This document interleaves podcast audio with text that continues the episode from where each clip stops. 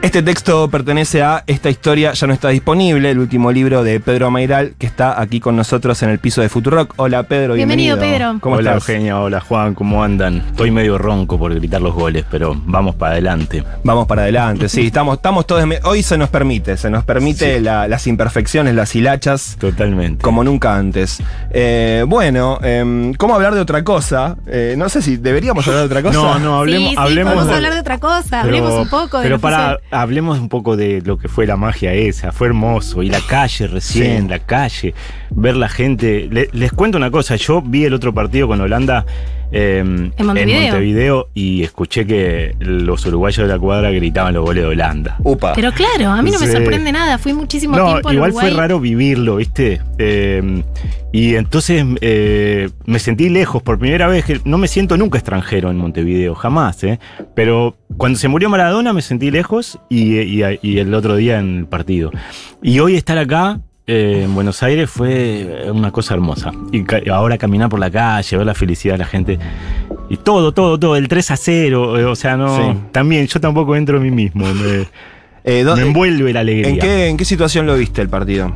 con, en la casa de mi hermana, eh, con mis dos hijos además. Mm. Ahí mi hija se pone un poco nerviosa porque sabe que tiene nueve años y sabe que cuando viene un gol gritamos muy fuerte y la asusta un poco. Entonces se puso, se puso unos auriculares así eh, enormes para tapar un poco los gritos. Eh, no, y, y- y hermoso. Y me tomé un whisky además para bajar porque tenía unos nervios que no podía más. En la previa salió el whiskacho. No, no, en el segundo tiempo. Eso Ah, sí que bueno. es muy uruguayo. Estás adoptando las El whisky. costumbres del paisito. Totalmente, sí, lo mejor. Las mejores costumbres, sí, sí, sí. La sonrisa de Julián Álvarez como respuesta a todo. ¿Ustedes vieron el gesto con el que Sí. hizo el gol? Desde Sí. que toca la pelota se divierte, es Está un gol de pautrero, es un sí. gol hermoso. Generaciones van a ver en loop ese gol de Y Julián la Álvarez. lleva como en el aire, ¿no? La- porque la- en un momento la- le pega la pelota en el pecho, medio. Viste que él mismo, cuando, cuando dijo, eh, dijo, la pelota me, como que me acompañó, ¿no? No sabía si se le iba a pasar a alguien, pero la pelota le rebotó a él en el pecho, fue como, hacé la voz, dijo, ¿viste? Hermoso. Un golazo, además, salió de antes de mitad de cancha. ¿Pensás en cómo volver palabras escritas estos momentos tan convocantes? Sí, trato, y, y ese texto que empezó a leer Juan eh, es un poco cómo sería la sintaxis de Messi, ¿no? Eh, si uno tradujera un gol de Messi a sintaxis, es un intento, siempre es un fracaso hacer eso, pero es hermoso ver eso, ¿no? Y, y además el, fútbol de Messi está cambiando un poco, ¿no? Ya no son estos, ese texto que leyó Juan tiene como 10 años. Eh, no son tanto estos goles de, que vienen de derecha a izquierda, esa, esa diagonal i- impredecible, sino que ahora son más unas asistencias perfectas. Hay un Messi más táctico, ¿no? Que sabe eh, pararse, frenar, caminar un poco más, manejar los Sí. tiempos. Hoy estaba viendo el partido con varios eh, amigos bosteros y decían, ah, está muy romaniano. Por momentos para la pelota y la, la tira para atrás. No está tan Sí. atolondrado para ir yendo para adelante. además ¿no? baja un montón, la va a Sí. buscar un montón. Sí, sí, sí, está de mitad de cancha para atrás muchas veces, ¿no? No, y, y ese pase que, que- que hizo el otro día eh, la asistencia contra Holanda es una maravilla porque el, el- o sea, el jugador está fuera de su campo de visión. Pero él tiene una visión cenital del partido, como si además ve el fantasma del gol. Eso es lo que me gusta de Messi. Hay un fantasma del gol que él ya lo percibe. Ya sabe que eso va a suceder o que está ahí adelante en el futuro inmediato. Eh, y, y tira la pelota para que eso suceda y se cumpla eso que él de alguna manera intuyó. Es hermoso. Bueno, ¿viste el defensor que tiene la máscara esa? eh, Sí. Yo le digo BSDM, porque parece Sí. una máscara así, bondage. masoquistas, sí. sí. exacto. Em, tiene 20 años. Eh, eh, veía de nuevo la jugada esa donde Messi lo saca a pasear, básicamente. Todo, sí, Eh, sí. Claro, Messi 35 años, el flaco 20, un defensor tremendo, venía siendo el mejor defensor del mundial. Y y Messi, Messi tal, tal vez con su, no sé, con, con cierta madurez que alcanzó como jugador, ¿no? Sí. Lo, lo- lo pasa por encima, Lo básicamente. pasa por encima. De hecho, la podría haber metido él. Sí. pero la pasa. Eh, no, pero sí, es, ese paseíto que le hizo, es, ese jugador no se va a olvidar. nunca Bueno, y conectando el fútbol con la literatura, vos sabés que acá em, hemos hecho alguna vez un programa especial sobre fútbol y y literatura, y una de las cosas que salían rápidamente es eh, una histórica discusión en el campo intelectual, en el campo de los escritores, respecto de si el fútbol puede ser materia de literatura, de poesía, hay poesía en el fútbol. Bueno, están esas frases clásicas de los escritores, em, por, tal vez más antipopulares, que decían eh, el fútbol como opio de los pueblos, ¿no? Como espectáculo medio monstruoso. Y después, bueno, está la línea más. eh, Severelli contra el resto del mundo. Claro, después está la línea Fontana Uy, sí. Rosa, la, línea Soriano, ¿no? Sí. Eh, ¿Cómo te ubicas vos en, esa, en ese Sacheri. dial? Ayer hablé con, con Martín Coban y me encantó lo que dijo. A mí me gusta el fútbol y la literatura, dijo Martín. Eh, por suerte no hay que elegir entre los dos. Eh, yo creo que, el, bueno, el fútbol obviamente tiene, es un juego y la literatura tiene que tener esa, particularidad de juego. Siempre que la literatura tiene esa cualidad de juego, eh, sale bien. ¿no? Es algo que sale bien. Y después comparten esa, esa pe- peculiaridad de lo inesperado. Lo esperado dentro de una serie de reglas, pero suceden cosas inesperadas, ¿no? Y vos cuando te sentás a escribir, tenés algunas ideas previas de lo que querés decir, pero lo que empieza a pasar cuando vos escribís es totalmente inesperado. Y entonces, y ahí es donde estás jugando y dejás que lo inesperado entre en tu texto y eso le da vida a tu texto. Y yo creo, ya vo- vuelvo a Argentina y hoy, eh, lo, que, lo hermoso que tiene la selección es que es muy inesperado lo que hacen. No, no es un fútbol, viste que no es un fútbol esperable y de maquinita, no es el tiki-tiki que a España le terminó fallando, sino que hacen mucho, muchas cosas inesperadas, porque hay un fútbol de potrero, básicamente. Eh, todo me lleva a la selección, perdón. Hablando de reglas y de mm, dejarse sorprender en tu último libro, esta historia ya no está disponible, que lo estuvimos eh, regalando durante todo el mes pasado, eh, que es una compilación de textos cortos que publicaste en distintas épocas y en distintos lugares. Si bien tienen aspectos comunes, no hay un hilo conductor entre esos textos, pero sí aparece de manera recurrente la reflexión sobre el acto de escribir, de esa cosa más artesanal que vos compartís con, con los lectores. Eh, y recuerdo uno que decís que en cualquier situación molesta o de espera o de bronca, eh, se pasa si pensás que más tarde vas a escribir sobre eso. Es un texto sobre el McDonald's en el, en el Ah, que lo decís. Eh, ¿Sería la literatura una suerte de venganza de las cosas chotas de la vida? Sí, totalmente. Es como me salva. Al igual que el humor, viste que el humor cuando de golpe estás en una mala y lográs reírte de esa pequeña desgracia eh, es, muy salvífico, ¿no? Te salva. Y escribir también. Eh, estoy en una situación mala, digamos, en un momento. que- si yo logro hacer un pasito al costado y digo, mirá, esto qué bien sería una escena para un cuento. Y entonces el paso al costado me saca y me da una perspectiva. Eh, primero te das cuenta que no es tan importante ni tan trágico, ni, ¿no? y, que, que la vida sigue y demás. Y por otro lado, eh, decís, ah, voy a hacer algo con esto. ¿no? O incluso con el miedo, a veces estás muy paranoico, te imaginaste toda una cosa horrible, con mucho miedo, y, y vos te mirás a vos mismo y decís, ah, mira, me imaginé una película acá casi. ¿Qué pasa si uso eso para escribir? Entonces, eh, la escritura siempre tiene un movimiento hacia, hacia una especie de salvación de la, de la neura personal. De haber perdido hoy, ¿te podrías haber amparado en lo voy a escribir con la épica de la escritura? Y sí, porque hubiera observado cómo consuelo a mis hijos y no sé, por ahí nos subíamos al auto con caras largas y yo tratando de ver qué les digo y, y pienso, bueno, esto es una escenita que podría ir en algún lado. Sí, claro, claro, todo el tiempo. Igual no digo que, que la, la vida es más fácil y, y- y- y- y no, no me quiero hacer el superado, porque muchas veces estoy, estoy mal, ¿no? pero, pero lo que digo es que, que sí eh, es un pulmón, es un pulmón extra. Eh, es un pulmón extra la, escribir, la posibilidad de escribir. Em, eh, en algunas, eh, algunos de los textos de esta historia ya no está disponible, como también en algunas entrevistas que diste últimamente. ¿Dudas de tu capacidad actual de sentarte a escribir una novela de 300, 400 páginas nuevamente? Sí. Em, ¿Por qué? Te lo pregunto seguramente en, en la cabeza de cualquier lector o lectora que leyó La Uruguaya, que leyó Salvatierra, que tiene ganas de volver a leer un- novelas de Pedro Mairal largas Mm. y tal vez le interese saber por qué el autor de esos textos en algún momento dice, yo no sé si estoy para escribir de nuevo tranco largo, porque además estos textos de esta historia ya no está disponible, bueno, son todos cortitos, ¿no? Sí. Tienen un formato que podría ser una columna de un diario, una contratapa. Sí. Mira, a veces me salen novelas y a veces no. Y, y, mm, el, el mercado pide la novela, ¿no? Y los editores, mm, de hecho, te piden la novela porque es como el ladrillito que vende, digamos. Es el ladrillo de la construcción de la venta de libros. Una novela hace punta de lanza con otros libros en general. Eh, pero no siempre me salen novelas, ¿no? Y, y creo que hay un poco de, de no sé, hay, hay, como que educar a los lectores. Eh, la literatura argentina está llena de libros que no son novelas. Borges escribía, no escribí, no escribió una sola novela. Mm. Eh, no sé, por ejemplo, eh, Cortázar tiene muy buenos libros que son así como cosas para armar, con textos cortos. Sí, cronopios y famas, por ejemplo, ¿no? Como, sí. como misceláneas. Sí, cosas como sueltas. Aguafuertes de art, ¿no? Totalmente. Son como grandes textos de la literatura nacional que no son. Y entonces no yo, creo novelas. que, yo creo que lo, que lo que no quiero hacer es eh, decir como eso, estos son libros de transición, ¿viste? Entre novela y novela, como si la novela fuera lo importante. Para mí no hay géneros menores. O sea, yo le pongo la misma pólvora, el mismo amor a los textos que escribo para un diario o cosas que escribo para un portal en internet. Eh, a todo le meto la misma pirotecnia, digamos. Eh, y después los recopilo y elijo lo que salió bien, ¿no? Uh -huh. ¿no? No digo que siempre un texto corto tenga la, la altura de una página de una novela, pero puede tenerlo. Eh, porque, ¿por qué esta especie de gran superstición de la, de la novela como el género mayor, ¿no? Mm. Eh, por supuesto, cuando no estoy escribiendo novela, denigro la novela. ¿no? Pero vos escribís en muchos géneros y en muchos registros. El Año del Desierto es una distopía.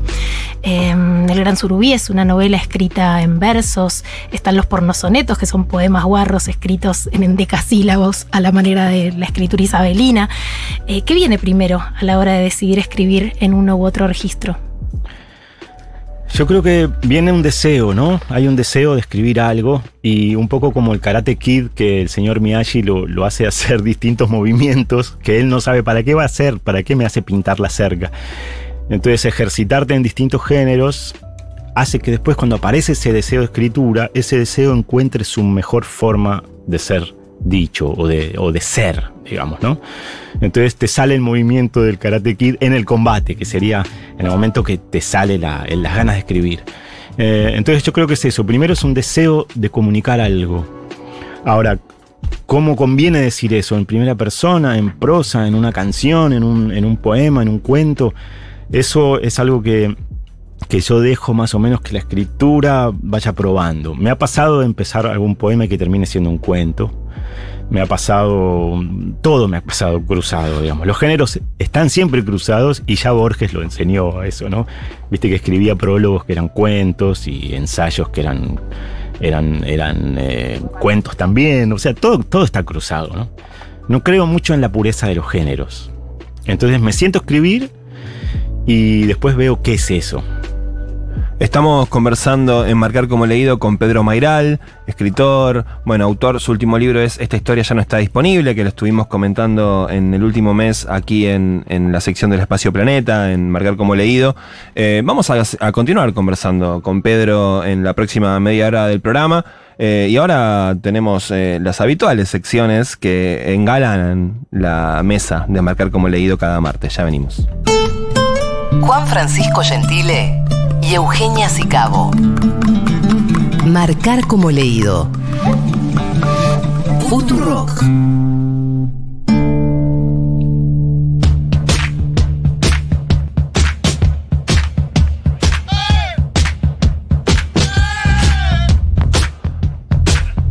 Dos palabras tremendas de Federico García Hamilton. Hay dos palabras tremendas que se han echado a volar y han dado la vuelta al mundo en segundos nada más. Tal vez sean guaraníes o chaná, por la forma de acentuar, pero por sonar como un flechazo, por su olor a litoral. Más ruidosas que una bomba, más bravas que yarará, veloces como una bala, filosas como un puñal. Le recuerdo por las dudas y no lo olvidaré jamás. Son como balas de plata, solo una vez se han de usar. Por si un día las precisa, le sugiero, anótelas. Estas son las dos palabras, que mira y anda para allá. Eh, bien, continuamos conversando con Pedro Mairal aquí en el aire de Marcar como leído. Yo, bueno, eh, fue el fin de semana largo eh, y entonces me llevé el libro de Pedro y lo marqué bastante. eh, me llamó la atención en particular eh, un texto que se llama Los Tímidos. Eh, que dice que la Universidad de Stony Brook de Nueva York y la Academia China de Ciencias, y aclara Pedro que son dos instituciones cuyo grado de seriedad desconoce absolutamente, eh, afirman eh, haber comprobado que los tímidos tienen una actividad cerebral más intensa. Y él se reconoce como tímido crónico recuperado, ¿no? Eh, dice que la timidez provoca, de, alguna manera, mucha actividad cerebral no deseada y que eso es, eh, em, favorece el, armado de, textos literarios o la, la productividad literaria. Vos fuiste primero un tímido, me imagino, en tu vida, eh, no sé, de niño. Yo eh, fantaseo cuando leo este texto y digo, bueno, habrá sido un niño tímido y en algún momento empezó a utilizar esa timidez eh, como para escribir. Em, ¿Ya no sos más tímido? ¿Cómo es? Lo que pasa es que lo que me defiende ahora es el lenguaje y la palabra y, ser, ser medio chamullero o, o tener algo que decir y me parece que co- con las palabras me armé una, una especie de personalidad, no sé Sí. bien qué es, ¿no? Pero cuando, me eh, cuando estaba con esa cosa de te comieron la lengua los ratones, ¿viste? Cuando era niño era, era bravísimo eso. Eh, y, y claro, me refiero un poco a lo que, lo que le sucede a los tímidos que imaginan todo lo que dirían y no lo dicen. Y la literatura es muy buena para lo no dicho. Eh, lo que sucede de la piel para adentro, lo que no te animaste a decir, lo que, viste, es eso, lo que los franceses llaman el pensamiento de la escalera, que es cómo no le, cómo no le respondí esto cuando te está yendo. Un clásico, ¿no? Un clásico. Eh, repasar la situación que ocurrió Exacto. eh, y castigarte por no haber dicho determinadas cosas. Todos Y- somos tan inteligentes cuando nos estamos yendo del lugar donde tendríamos que haber dicho las cosas. estás yéndote y decís, ¿cómo no dije eso? Y la literatura te da la chance de hacerlo. Eh, y entonces, de alguna manera, eh, creo que, que el tímido tiene esa especie de recorrido eh, donde actúa con su cabeza, imaginando cosas, previendo cómo le va a salir, revisando después cómo le salió mal y no se animó. Entonces, toda esa situación, como decía hace un rato, que con el miedo imaginas cosas, el tímido imagina cómo hubiera actuado si se hubiera animado a salir al mundo. Y después lo puede escribir. Los actores suelen ser tímidos. O sea, gente que, la gente que actúa, eh, hay muchos actores que eran tímidos. A mí me ha llamado mucho la atención cuando laburé eh, durante varios años en un suplemento cultural de un diario, entrevista, eh, cubría teatro en una época y hacía entrevistas con, con actores, gente que llenaba teatros, que, que- actuaba para miles de personas. El nivel de introspección y, y cómo me costaba generar una charla interesante en una entrevista, estaban recontra para adentro. Y esta persona este, me, me, me flasheaba, ¿viste? Verlo tan, tan para adentro ante mí, que era un periodista cualquiera, en la rueda de prensa quedaban 20 notas. Sí. Eh, y claro, evidentemente hay algo ahí eh, que justamente en su propia personalidad después liberan en el momento del escenario, ¿no? Y aprenden a actuar porque, porque la- están todo el tiempo quizá actuando un poco. Eh, la actuación es algo que aprenden para interactuar con la gente. Y, y además vos le das a un tímido un papel y claro, sale para afuera toda una cosa que estaba completamente eh, como tapada. Quiero venir a declarar que me cuesta tanto empatar a Pedro Mairal con timidez. Lo conozco hace más de 15 años, enfrenta escenarios, ahora sos compositor, eh, tocas la guitarra. Te vi hace poco en el Conex con Casiari, Casiari leía y Pedro cantaba junto a Rafa Otey, que tienen un dúo llamado Pensé que era viernes. Sí. Eh, la Es timidez que- quedó bastante. Sí, para sí, atrás, que, ¿no? quedó atrás, quedó atrás. Pero fue la palabra lo que me salvó. La escritura, escribir, ir pensando cosas y. ¿Pero que Pero- fuiste un adolescente muy tímido, por ejemplo, hasta el momento que empezaste a escribir? Eh, ¿En qué momento se destrabó eso? Cuando me empecé a dar cuenta que podía ser gracioso. Viste, cuando el, el gracioso de la clase eh, de golpe dice, ah, mirá, esto me salvó. Hmm. ¿No? Eh, cuando empecé a ver que la palabra tenía un, un efecto. Porque era el más chiquito, el más petizo, viste, el, el- el nene llorón. eh, y descubrir que la- en la interacción, cuando decías algo, los demás se reían. Y decir justo la cosa para que la profesora no se enojara, pero casi. Entonces, eh, eh, ahí la palabra me empezó, me empezó, me empezó a salvar. Quiero hablar del Pedro compositor. ¿Qué te está dando la música que no te da la literatura? Que te estás mudando de género abruptamente. Eh, me- la canción, sobre todo, la canción es una, una especie de, de, eh, aparatito de comunicación muy poderoso. En tres minutos eh, hay una emoción provocada por una serie de, de acordes, digamos, a veces con una letra que, que pasable, Y, y funciona sin que la gente tenga que leer. Lo escucha en la, en la radio, ponele, ¿no? Lo escucha andando en auto, en, en- en la casa de lejos. Eh, Entonces, hay algo de esa velocidad de comunicación que tiene la, la música. No hace falta tampoco que entiendan el lenguaje, ¿no? O sea, cualquiera escucha a Dios Nonino y se emociona en Japón, en cualquier lado. Eh, entonces, Ah, decís el idioma que traspasa esa Sí. frontera inclusive. traspasa la barrera del idioma, ¿no? Atahualpa Yupanqui lo adoraban en Japón, no entendían una, una sola palabra de lo que cantaba, pero entendían la emoción, ¿no? Entonces creo que es eso. A veces, eh, a veces la, la literatura tiene una, una velocidad y un, un esfuerzo de recepción que medio lento y la música es más, es más, es más rápido y, y es, es no verbal. Y además está esa cosa pegadiza. Hay temas tuyos que son muy pegadizos. El vecino de Superman, por ejemplo. Claro, una vez que lo escuchaste vas cantando. tarararán, ta, tan, ta, tan, ta, ta, tan. Sí, eso es porque, porque es un poco como los Beatles al principio, sé pocos, sab- sabía pocos acordes, entonces con tres acordes haces algo muy pegadizo. La limitación al poder. Escuchamos un tema de Pedro Mairal de, de fondo en la cortina. Que te Eh, escapaba. Mira, esto está en la, en el- es el final de la Uruguaya, la- de la película. Es Rafa el que canta ahí, ¿no? Es Rafa, sí. El Que es el que canta bien. ¿Participaste de la adaptación al cine de la Uruguaya? De esta manera, así medio lúdica, escribí, una, una- escribí dos canciones para la película y, y solté el guion, digamos. Yo lo, lo miré un poco, miré un poco los diálogos, etcétera, pero les dije, yo no, yo, yo ya escribí la historia, la tienen que transformar ustedes en cine. Y lo hicieron muy bien, lo hizo Cristian Basilis, eh, Josefina Licitra también estuvo metida, hubo un grupo de guionistas buenísimo. Así que mi participación fue eh, más, más de juego. Y hago un momento un cameo ahí, salgo ahí en el fondo. Iba al rodaje en Montevideo, eh, todas cosas así. Pero no fue la, viste, esa actitud del escritor, del autor del libro que dice, me cambian la historia, viste.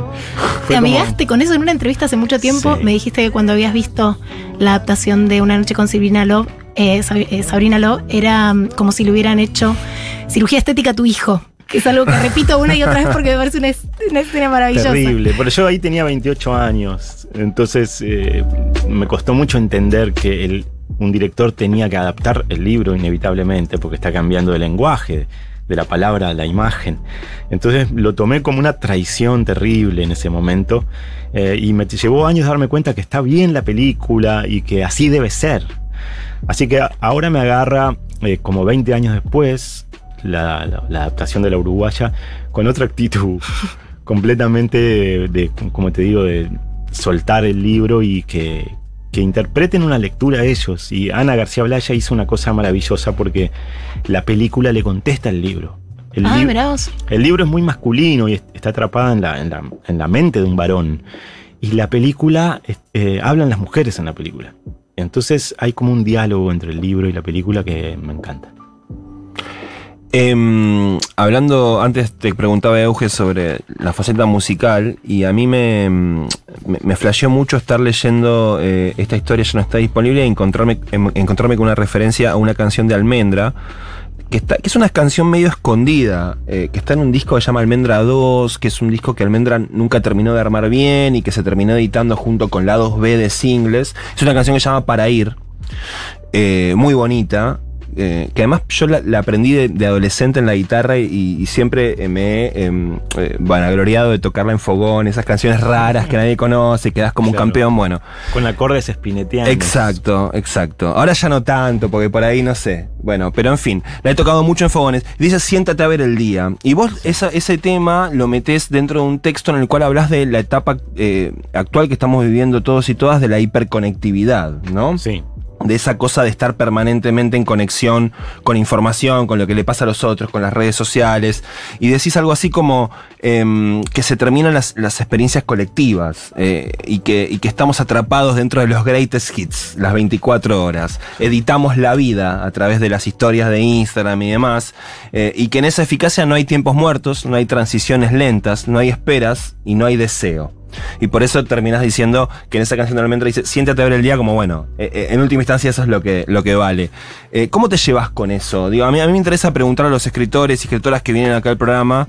em, que, bueno, que el trabajo del escritor es un poco artesanal y lleva tiempo, hay que manejar la ansiedad también, ¿no? Porque hay que estar largas horas frente a un texto, corregirlo y demás. ¿Cómo te llevas con, con- con esta era donde, donde la experiencia, la información está permanentemente llegando a través de los dispositivos móviles? Tenemos acceso todo el tiempo, acceso a lo que opinan de nosotros, si les gusta o no les gusta. Sí.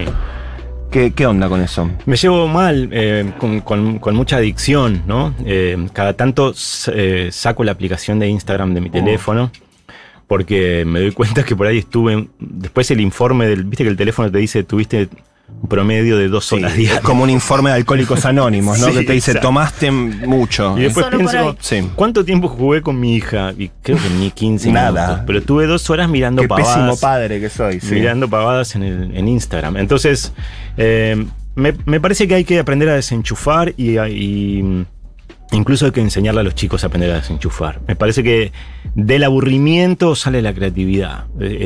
Estos ah, dispositivos, digamos, eh, como el, iPad y estas cosas, son para consumir. Viste que son malos para producir contenido, no puedes escribir bien, pero son muy buenos para, para así pasar la página, digamos, ¿viste? Y, y entonces están hechos para que vos quedes agarradísimo ahí, eh, pegado, y yo creo que es necesario poder apagarlos porque es en el tiempo muerto, en el aburrimiento, etcétera, cuando se te ocurren cosas. Si estás todo el tiempo consumiendo eso, no, no aparece tu propio discurso. No hay forma de que aparezca tu propio discurso. Un poquito lo, lo, lo tipeás, pero ya te lo formatea medio lindo y ya no es tan tuyo. Sí, es de la aplicación. Sí, estás de alguna manera casi eh, eh, citando a otro de alguna Sí. manera, ¿no? Aunque un poco siempre la escritura es un poco eso, ¿no? Eh, Sí, siempre estás, estás robando. Sí. Pero me parece importante que, que cada uno pueda desarrollar su propia palabra y eh, desarrollar un poco su, pro- su propia manera de decir algo.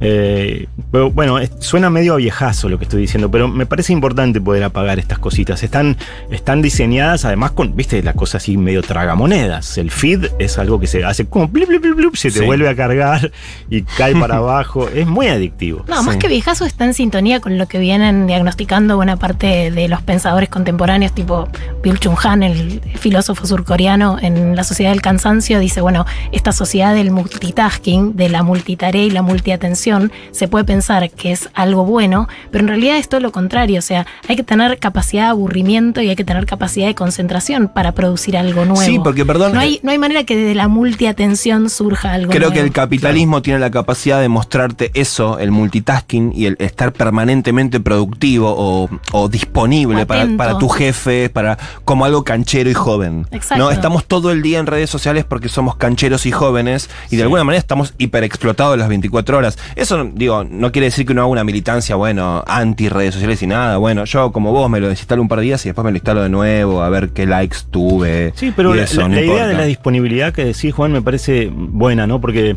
eh, los aparatitos te dicen, tenés disponible toda la info del mundo. Pero también tenés que estar vos disponible 24 horas para el aparatito ese. Entonces, la idea de esta historia ya no está disponible también es un poco como, bueno, eh, no estoy tan disponible. Quiero no estar tan disponible para esto. ¿no? Que sabes que le agregaste un ya, porque lo No, que dice an- an- Instagram es sí. la historia no está disponible. No, pero antes aparecía con un ya. Ah, sí. mira.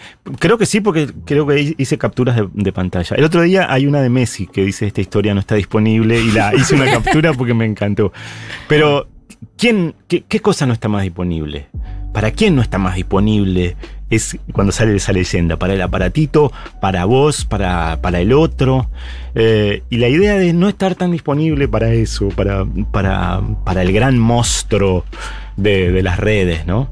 Eh, me parece que, nada, es, es, es más una expresión de deseo que algo que, que yo logre, ¿no? Última, sos un gran lector de poesía, vos, eh, Pedro. ¿Qué es lo que encontrás en ese género que te hace siempre volver ahí?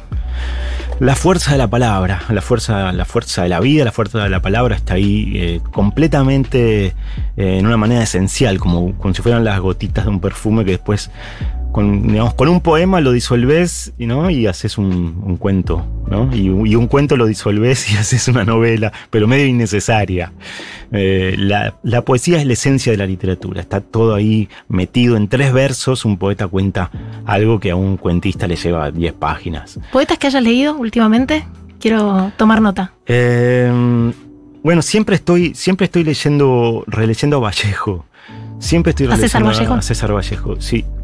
Eh, es como el más, el que llevó el lenguaje a un nivel como de lo que los músicos hacen con el jazz, digamos, ¿no? Un, un lugar casi de ruptura que decís, ¿qué es esto? ¿no? Viste que en la música eh, hay cosas muy melódicas y agradables y de golpe el jazz hace cosas de ruptura, digamos, ¿no? Y creo que César Vallejo hace eso, ¿no? Eh, con, con, con Trilce logra llevar el lenguaje poético a un lugar que, que es una ruptura. Más lejos de eso no, no puedo decir. Ya Y mm, Juan L. y Entre Ríos. Entre Sí. Ríos aparece mucho en, en tus textos. Sí. Y aparece Juan L. también, que es un personaje, bueno, especial, ¿no? Con su caña eh, eh, sus- larga sus para fumar. sus para fumar, Y na- nacido en un pueblo que hoy es un pueblo medio fantasma, que es Puerto Sí. Juárez, un Sí, pueblito. Puerto Ruiz, sí. Puerto Ruiz. sí. Porque Puerto Ruiz era un gran, era un gran puerto Sí. eh, donde pasaban muchas cosas y ahora está medio abandonado. Uy, Juanel Ortiz, sí, claro, claro. A mí, a mí me, me- pega en un lugar muy, muy personal por mi, mi amor por Entre Ríos, ¿no? Eh, y esos rincones de sausales y, ríos de llanura lentos, ¿no? Y el verano. Eh, y, a y a la vez, Ortiz no es solo la cosa paisajística, sino que además tenía una impronta política enorme. Sí. Eh, viajó a China con el Partido Comunista. O sea, cuando se pone a describir la, la pobreza en Gualeguay, es increíble lo que hace. O sea, era un tipo que estaba alerta a todo, pero nunca quiso venir a Buenos Aires a ser el centro de. ¿viste? Se quedó en la periferia esa, supuestamente. Eh, se quedó en Paraná, se Sí. quedó ahí, y los poetas lo iban a visitar como si visitaran a un monje Y zen. como pasa con muchos poetas eh, importantes de la historia de la Argentina que, que no son muy reconocidos en vida, ¿no? Que, que después alguien los Sí. rescata. y- Biel Temperley, por ejemplo, Sí, ¿no? claro. Sí, que ahora, el otro día salió el libro más vendido en, en, creo que en Eterna Cadencia, la poesía completa de Biel, y yo lo conozco al hijo. Y le dije que imagínate si, si tu viejo hubiera sabido, porque no Que en vendió, una librería de Palermo. que no, no, no vendió un libro en su vida, jamás. Jamás. Y me dice, no sé, yo creo que si hubiera sabido se cambiaba el nombre. Me dice. Muchísimas gracias, Pedro. Gracias, Pedro, por por haber venido. pasado por marcar como leído. Un placer. Charla, gracias. Muy bien, continúa a marcar como leído por